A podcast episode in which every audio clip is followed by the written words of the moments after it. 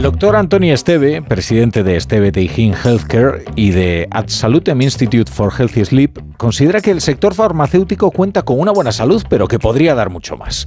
Así se lo ha explicado a la decana de OBS, la doctora Casil Lawell, en el tercer encuentro directivo de OBS Business School 2023. El sector farmacéutico está pasando por un buen momento, pero su potencial es mucho más alto, con lo que podría ofrecer mucho más si contara con el reconocimiento de la sociedad y de las administraciones para impulsarlo. Así lo ve el doctor Antonio Esteve, presidente de Esteve Teijin Healthcare y de Absolutem Institute for Health Sleep, que avisa también de la necesidad de mejorar las prestaciones sanitarias de cara al futuro. La actual prestación de servicio no es suficiente para abordar los retos más de futuro y especialmente muy relacionados con lo que supone una sociedad que está madurando, ¿no? que está creciendo en edad y por lo tanto que estará necesitada de recibir unas prestaciones sanitarias mucho más completas de lo que hace ahora. Como presidente y fundador de AdSalud, el Instituto del Sueño, el doctor Esteve avisa que la calidad del sueño incide en nuestra salud. La prevalencia de las enfermedades que están afectando a nuestra sociedad hoy por hoy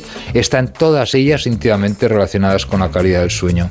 No estoy diciendo de que el sueño sea responsable de que las personas entren en enfermedad, pero sí uh, puedo anticipar de que, de que la ciencia hoy nos manifiesta, nos expresa, nos explica con mucho detalle que efectivamente el sueño, la calidad del descanso de las personas será determinante de la salud de, ellas. El doctor Steven nos ha hablado también de PharmaMate, un proyecto centrado en la atención domiciliaria y virtual que permite al paciente sobrellevar su enfermedad desde casa, evitando desplazamientos innecesarios al hospital. Todo ello lo ha explicado en el tercer podcast de Onda Cero Encuentros Directivos de OBS Business School 2023.